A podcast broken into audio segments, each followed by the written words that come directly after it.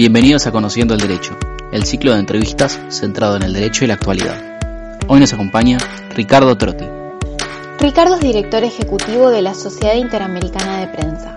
Fue director de Libertad de Prensa y del Instituto de Prensa de la Sociedad Interamericana de Prensa con sede en Miami, donde dirige el área relacionada con la libertad de prensa y de formación de periodistas y ejecutivos de medios de comunicación. Además, es columnista sobre temas de libertad de prensa, libertad de expresión, comunicación y política en varios diarios importantes de la región, como en Estados Unidos, México, Perú, Venezuela, República Dominicana, Honduras, Guatemala, Nicaragua, El Salvador y Argentina. Hoy estaremos hablando de la creación de Nodio, el Observatorio Oficial de Medios. Somos Lucía de los Ceros y Julián Ojeda y esto es Conociendo el Derecho. Bienvenido Ricardo al podcast de la revista jurídica de la Universidad de San Andrés. Es un honor tenerlo con nosotros para charlar sobre este tema tan actual como es la creación del Observatorio de la Desinformación y la Violencia Simbólica en Medios y Plataformas Digitales, o el NODIO como normalmente lo conocemos. Muchas gracias Lucía y Julián por tenerme con ustedes. Bueno, antes de comenzar, quiero contarle un poco a nuestros oyentes qué es el NODIO.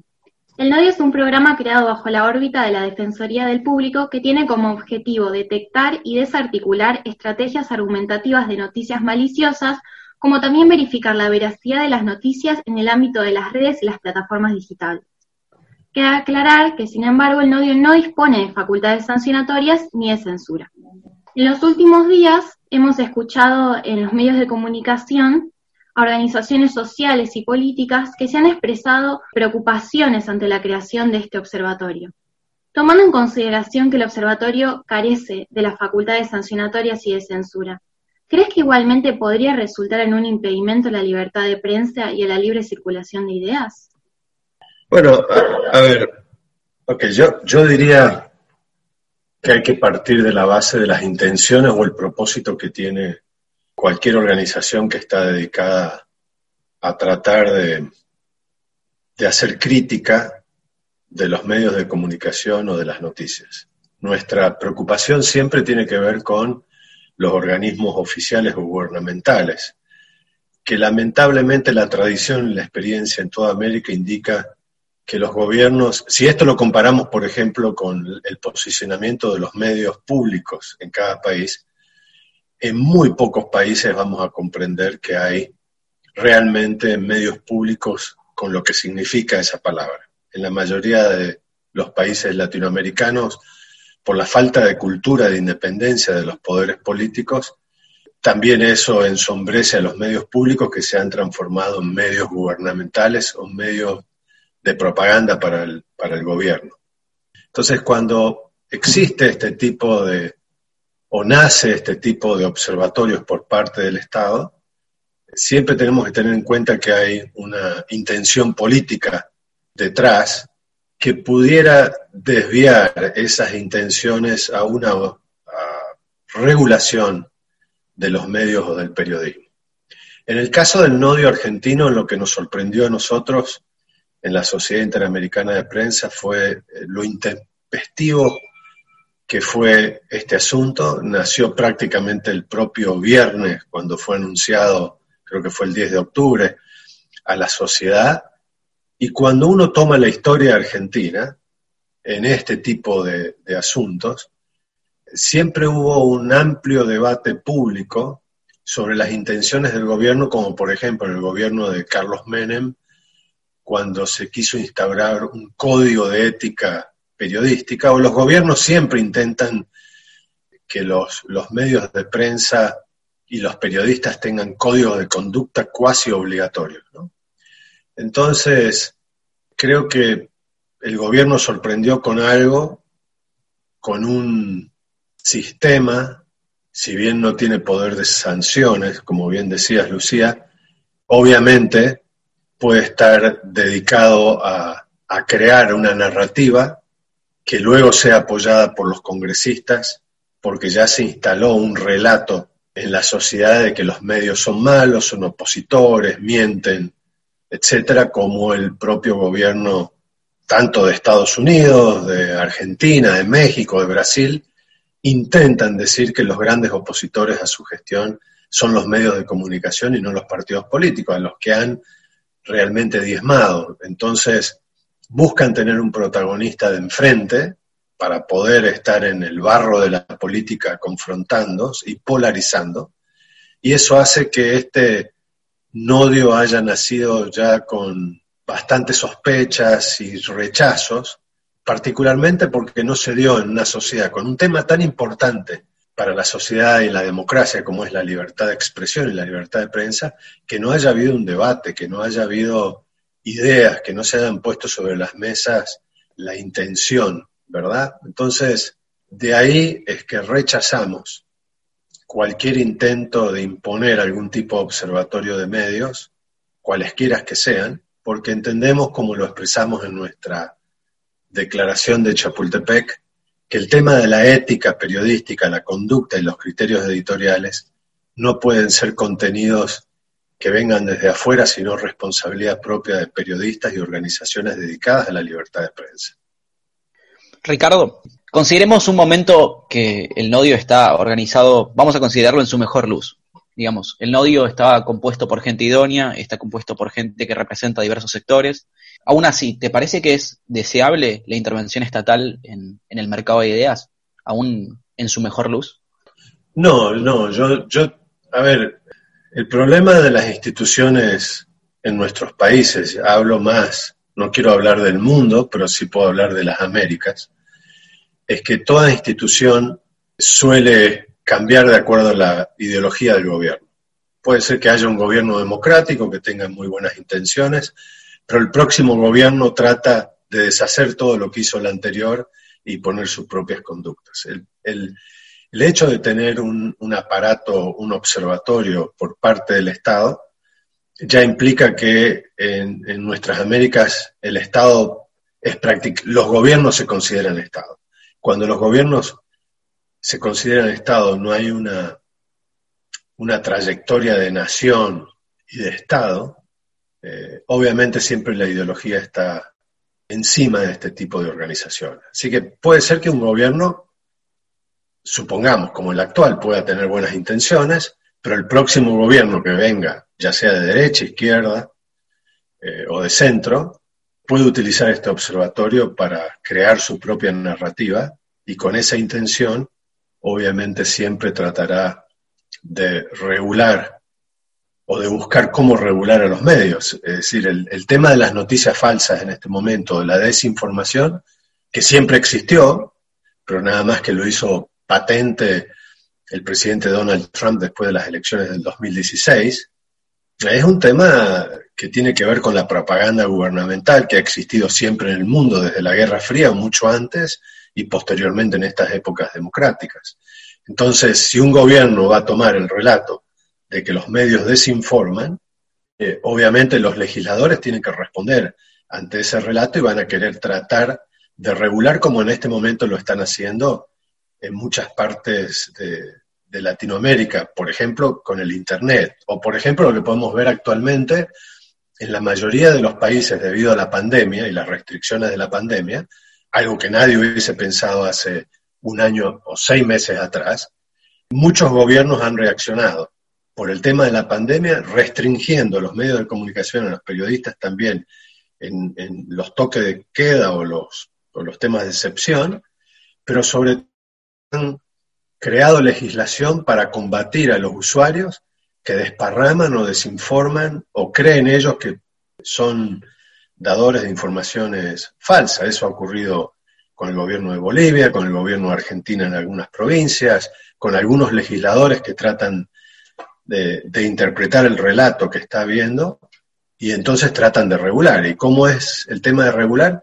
Es prohibir, sancionar con multas o penas de prisión aquellas personas que ellos consideren que no están diciendo la verdad. Entonces, ahí es donde vemos que hay un gran peligro en este tipo de observatorios. Muchas gracias, Ricardo. Actualmente existen diversas iniciativas privadas dedicadas al fact-checking. Por ejemplo, existen organizaciones como Chequeado, Reverso o Latam Chequea que se dedican a verificar la veracidad de los datos que circulan en los medios de comunicación y las redes sociales. Y a su vez existen iniciativas de redes sociales como Facebook, por ejemplo, que buscan informar a los usuarios sobre la falsedad de la información que se difunde en ellas, especialmente ahora lo vimos mucho en la pandemia. Entonces, si ya existen este tipo de iniciativas, ¿por qué se nos encienden las alarmas cuando es el Estado el que emprende una tarea similar? Primero, volvemos a lo mismo, ¿no? El tema de las ideologías dentro de los gobiernos dentro del Estado, ese es el peligro. Pero yo diría que hay una gran distinción entre lo que trata de ser un observatorio estatal o como este tema del, del nodio con todo lo otro que tiene que ver con el fact-checking. El observatorio nace prácticamente ya culpando a los medios de que hay un problema de noticias falsas y buscando, tratando de descifrar qué hacen los medios casi como un opositor político o un partido político. En el caso de todas las otras iniciativas que hay de redes sociales y de medios de comunicación para detectar desinformación e información falsa, nacen con la intención de ver sobre todo el tema de las fuentes, si son las fuentes las que están mintiendo, no si el medio es el que está mintiendo creando noticias falsas. Entonces, hay una gran distinción entre quiénes son los que pueden estar desarrollando noticias falsas y quiénes no.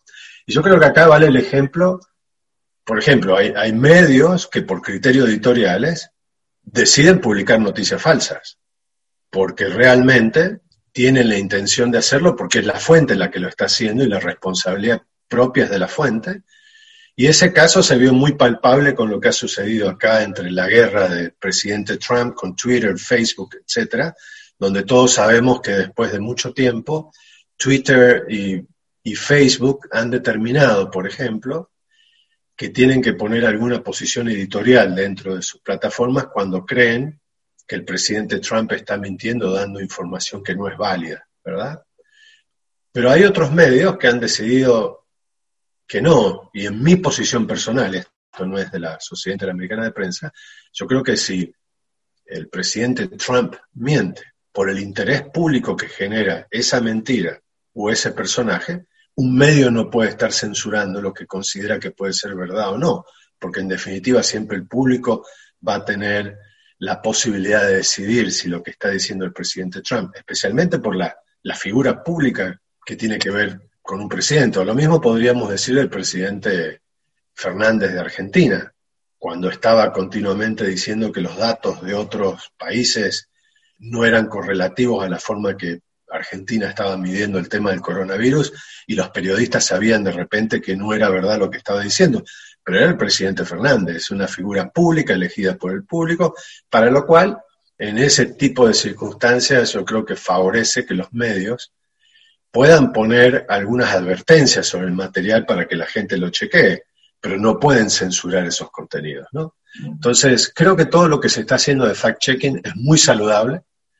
Yo diría no solo para el periodismo, sino para la comunicación entre las personas, para que la gente, porque acá también tiene que ver, yo creo que el fact-checking y todas las organizaciones que han nacido de este tipo tienen una gran virtud, que es la de estar enseñando continuamente a la gente a tomar decisiones. Yo creo que esto es parte de lo que se llama la alfabetización digital. Porque todo el tema de noticias falsas antes estaba atribuido en otras épocas a medios muy sensacionalistas, que tienen todo el derecho también de ser sensacionalistas en esta variedad y pluralidad de medios que debe existir en una de libertad de expresión en una democracia.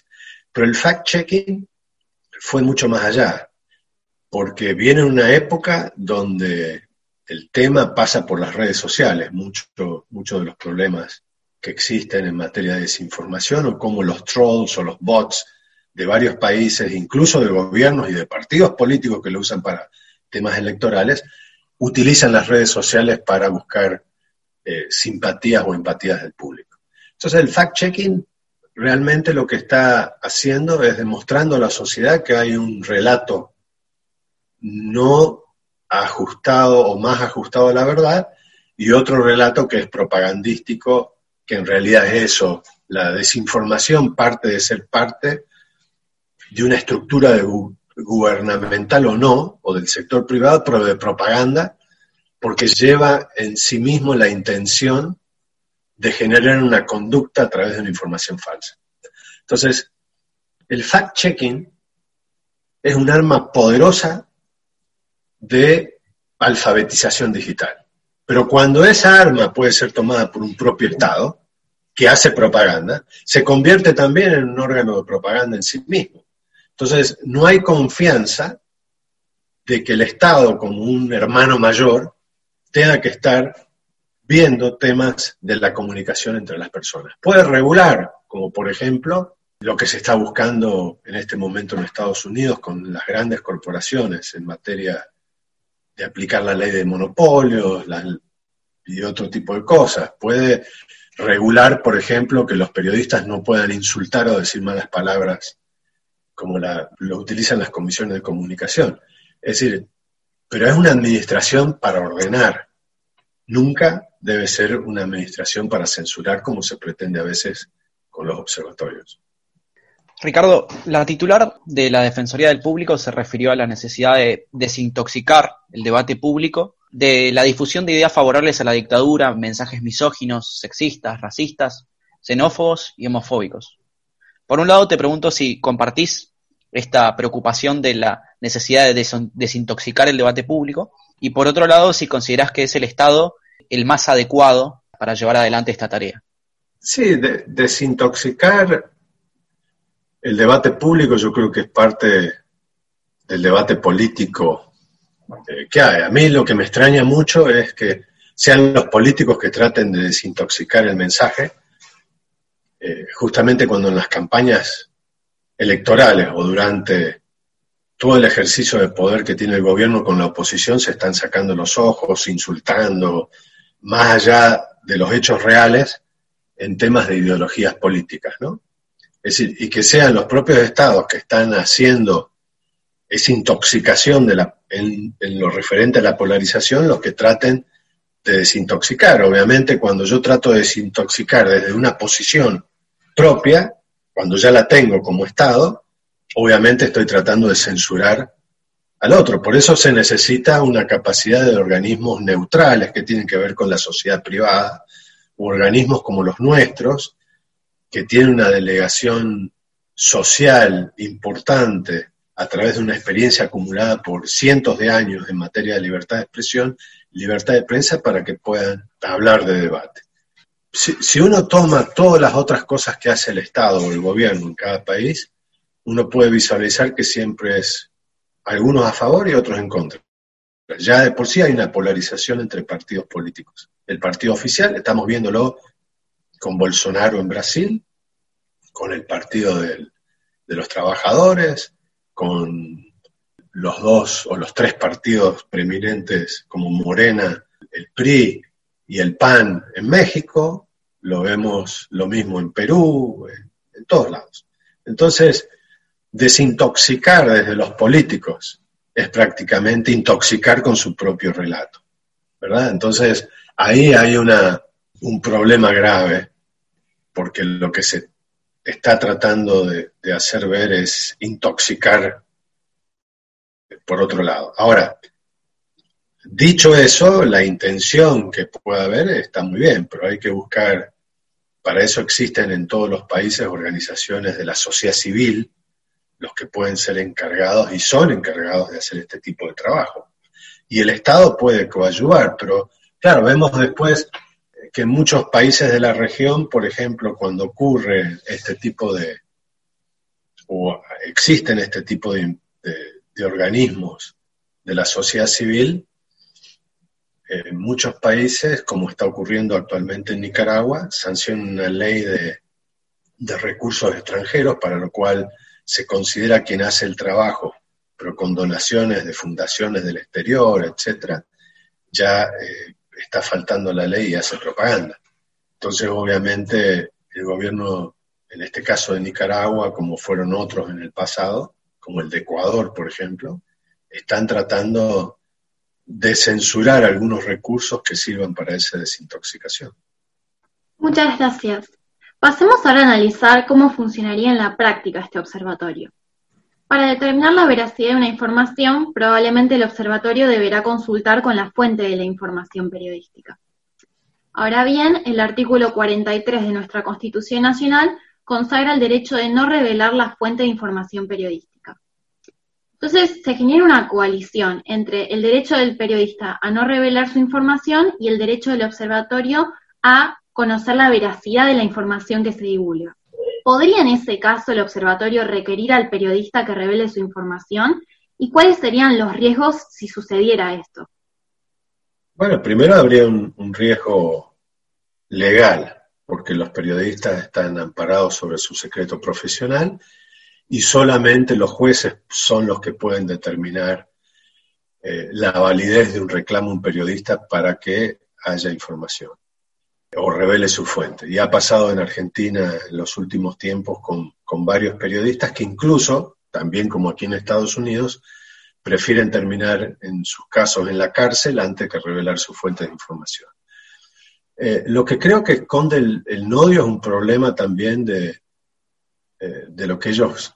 Acá, no tiene mucho en juego la veracidad de lo que los periodistas pueden estar hablando de acuerdo a sus fuentes y que tiene que ver en Argentina con muchas denuncias de corrupción, que incluso tuvieron fuentes bastante transparentes, como fue el tema de los cuadernos, en fin, todos los casos de corrupción eh, que se fueron revelando en los últimos años y en las últimas décadas, ¿no? Eh, pero también tiene que ver con que el observatorio toma la información como si fuera una sola, es decir, como si fuera opinión, información todo mezclado.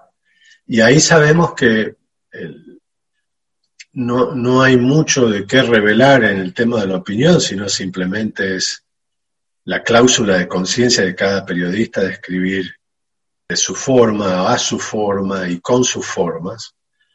Y, ahí es donde hay otro grande, gran problema de estos observatorios, cuando no hacen una buena distinción de qué tipo de mensaje se está hablando si es sobre hechos concretos o sobre la interpretación de los hechos. Y cuando se habla de la interpretación de los hechos se pasa directamente a una cuestión de ideología.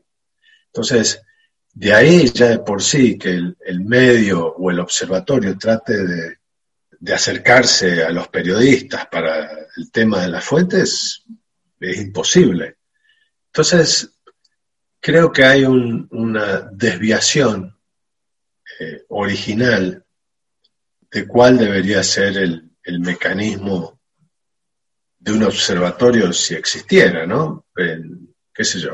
Eh, en otros países, por ejemplo, donde existe este tipo de organismos, en algunos países como Perú, Chile y hasta el mismo Panamá, pero yo diría Perú y Chile, son prácticamente los propios medios y las propias asociaciones de periodistas o de medios que tienen tribunales de ética, donde la gente que puede ser perjudicada por lo que se haga en un medio de comunicación o se diga, o porque no da el derecho de réplica, o porque difama, etcétera, acude a estos tribunales para que puedan tratar de, resolver un conflicto.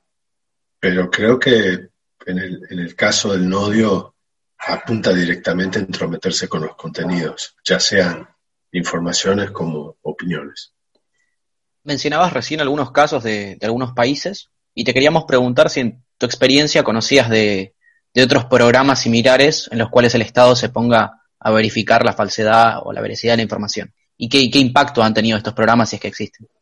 Bueno, hay observatorios como el Nodio que han nacido así de un repentino pensamiento ideológico de alguien en un gobierno, como es el Nodio y trató de aparecer en Argentina en otras épocas, como el gran observatorio del Estado o del gobierno cubano, que prácticamente es un nodio aplicado a toda la política de libertad de prensa y libertad de expresión expresada en la propia Constitución, donde dice que los medios son parte del partido, son parte del gobierno y no puede haber libertad de expresión, o todo lo que ha hecho con la ley de responsabilidad social el gobierno de Venezuela, eh, para que los medios no pudieran prácticamente existir. Y eso lo vimos como desde el 2004 que nace la ley, con un gobierno de Chávez que nace en el 2000, prácticamente a partir de ahí hay toda una política de comunicación de censura de parte del gobierno y hoy vemos la realidad. Veinte años después, o 16 años después de aquella ley, vemos que en Venezuela no existen medios de comunicación prácticamente independientes. ¿no? Y por otro lado, el gran observatorio que ha sido la ley de comunicación de Ecuador, es decir, que ha nacido con un montón de procesos y de vicios con este tema de, de, observar a los medios de comunicación y sobre todo con la Comisión de Comunicaciones, que era prácticamente un observatorio legal de parte del Estado para decidir a quién multar, a quién censurar, quién podía hablar eh, y sobre todo los reclamos de las personas que se sintieran ofendidas por los medios, que en realidad terminaron siendo todos funcionarios. Y fue el, el, el incluso el, el presidente Correa y todos sus funcionarios los que más accionaban esa ley de comunicación del Ecuador. Entonces, obviamente a las claras se está viendo que el posicionamiento del Estado sobre la comunicación nunca fue para hacerla más abierta, más plural, más democrática, más expresiva, donde pueda generarse mayor comunicación de la gente, sino todo lo contrario. Es decir, de qué forma eh, el Estado, el gobierno convertido, en comillas, en Estado, utilizó estas herramientas para hacer todo lo contrario a lo que pretenden las leyes, es decir, a censurar, a censurar el clima político, a los opositores, a los medios, a los periodistas y a la sociedad civil. Y ese tipo de leyes que nacieron, por ejemplo, en Ecuador, en Nicaragua, eh, parte de Bolivia con la ley antirracista que terminó siendo eh, parte del discurso de odio que trató de congelarse en los medios de comunicación, ha sido siempre a favor de los gobiernos, de la ideología de los partidos políticos del gobierno, nunca a favor de la comunicación de la gente. ¿Y por qué? Y bueno, fácilmente en la práctica los que más accionaron por esas leyes que ellos crearon fueron los propios funcionarios públicos del gobierno, que se sentían ofendidos, que se sentían mal por el discurso de odio racista y político de los demás, pero nunca fue la gente, o en muy poco porcentaje fue la gente. Entonces, estos observatorios están destinados justamente a blindar a los gobiernos de las críticas y de las noticias en los medios de comunicación. O sea, la realidad y la experiencia, sobre todo en Latinoamérica, lo ha demostrado de esta forma. Y no tiene nada que ver con ideología de izquierda o de derecha. Lo han utilizado las dictaduras que hacían otro tipo de observatorio porque era censurar. Lo ha hecho la dictadura de Brasil, la uruguaya, la chilena, la argentina, la paraguaya. Es decir, siempre había censores en las redacciones de los medios tachando lo que se iba a publicar al día siguiente. Obviamente era un estilo de observatorio con otros nombres. Era parte del miedo y la zozobra que generó en la sociedad. Por eso hay que desconfiar del Estado, porque siempre el Estado utilizó todo este aparato de comunicación democrática y todo lo que se habla de democracia para defender sus propios intereses ideológicos. Ricardo, muchísimas gracias por tu participación en este ciclo de entrevistas de la revista jurídica y bueno, esto seguramente va a ser muy enriquecedor para todos nuestros oyentes. Muchas gracias. Muchas gracias Julián y Lucía, gracias por tenerme con ustedes.